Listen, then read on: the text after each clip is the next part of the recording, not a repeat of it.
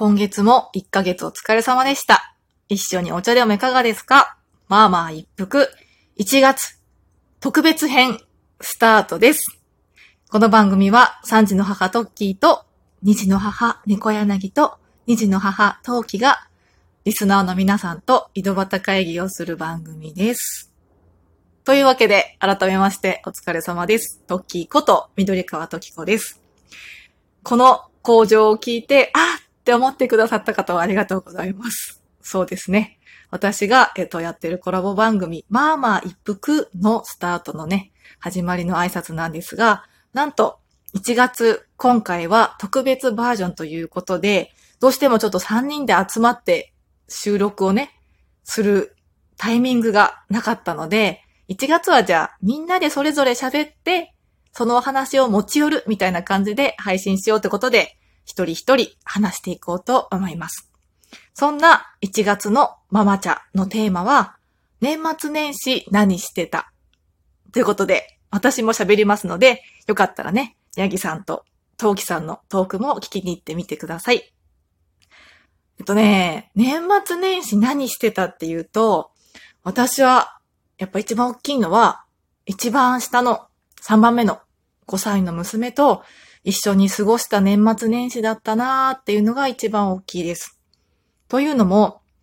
前ちらっとトークで話したかな。えっ、と、上二人のお兄ちゃんが、あの、おばあちゃん家に、義理のね、あの実家に二人だけで遊びに行ってたんですね。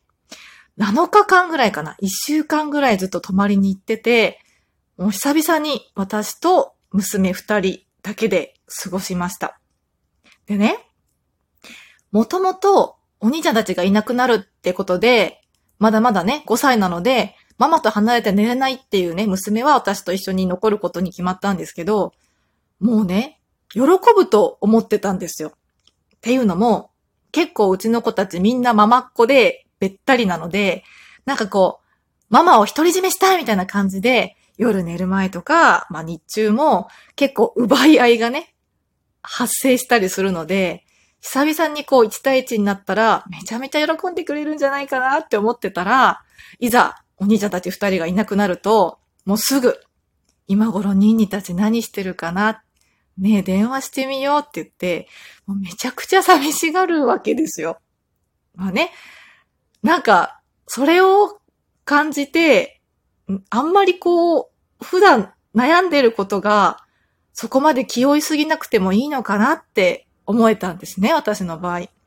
ていうのも、一番上の10歳のお兄ちゃんとかが、弟と妹がいるから嫌だとかっていうこともやっぱりあるんですよ。うるさいし、なんかこう邪魔してくる時もあるし、自分の好きなことも一人でできないし、やっぱ10歳ぐらいになってくると、一人でこう誰にも見られずに何かをしたいみたいなことがね、結構出てくる年齢なんですよね。そんな時に、なんかこう自分ばっかり、なんかこう、なんだ、お手伝いとかもね、やっぱちょっとこう、任されることが多かったりして、もうやだみたいな、お兄ちゃんめっちゃ損してるじゃんみたいなことを言ったりもするんですけど、うん、なんか、やっぱりそうやって兄弟お互いいなくなってみると、お互いのことをこう思い合うというか、大事さに気づくというか、まあね、普段こう3人いるから、こう、負けじと、ママママママって言って、俺が私がってくるけど、やっぱりその心の底のとこでは、お互いこう、それぞれのことが大好きで、やっぱいてくれてよかったって思ってるんじゃないかなって、その娘のね、いつもママママべったりな娘がそんなこと言ったところを見て、ちょっと思ったので、なんか、ママとしてそこまで気負わなくていいのかなっていうふうに思いました。結構娘もね、ママが4人いたらよかったのにとかってたまに言ったりするので、あごめんね、なんか、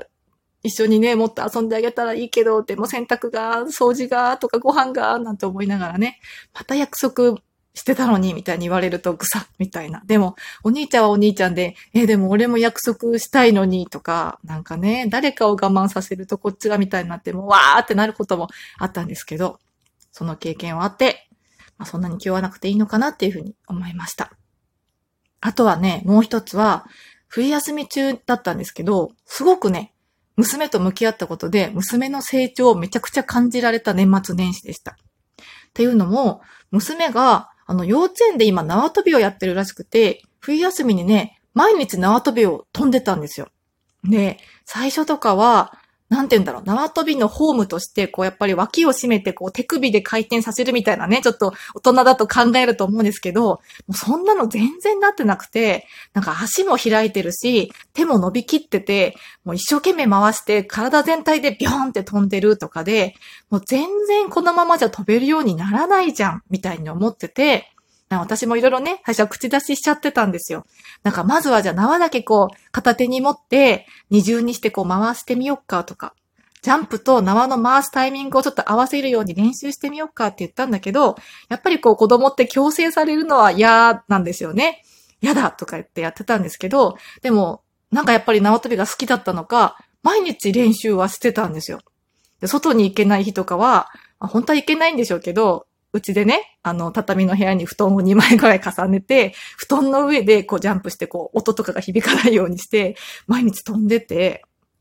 なんか、頑張ってるなーって思ってたら、冬休みが終わる頃にはね、全然全く飛べなかったのが、普通になんか18回とか飛べるようになってたんですよ。で、それを見て、あ、なんか、娘頑張ってるなー一生懸命で偉いなーって思ったのと同時に、なんか、体で覚えるってこういうことなんだなと思って。なんかこういろいろ、こうやらないとできないとか、フォームがどうこうとか言ってたけど、なんかこう、ただひたすら何かをやり続けてしか覚えられないことっていうのも意外とあるのかなって改めて気づかされた、そんな気がしたんですよね。で、私はついついね、またそうやって話を大きくするって言われちゃうかもしれないんですけど、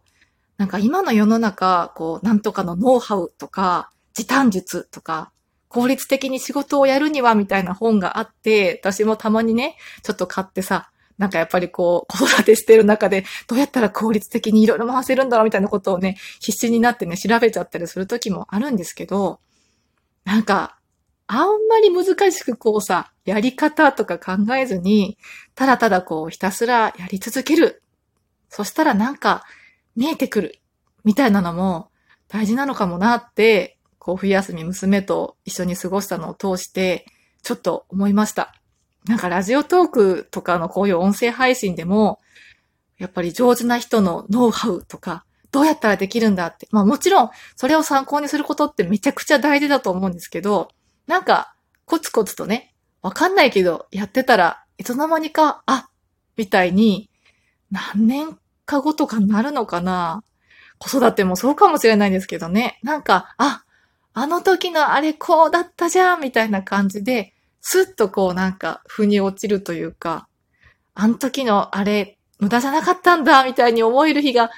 来るのかなってなんとなくちょっとこうね、あのー、一筋の光が見えたような気がしたので、ちょっと皆さんもね、もしなんかこう、闇の中をこう手探りで漂ってるみたいな、まあ私も今まさにそんな感じなんですけど、いろんなところでね、悩んじゃったりするんですけど、そういう人がいたとしたら、もしかしたら、とりあえずわかんないけど、なんか続けてたら、パッとね、いつか、あ、あれがこれだみたいなことになるのかなと思ったので、あ、あんまり気負いすぎずにね、これからも頑張っていこうと思いました。はい。というわけで、子育ての話からだいぶ大きくなりましたが、こんな感じで年末年始何してた私のバージョンはこれにて終わりにしたいと思います。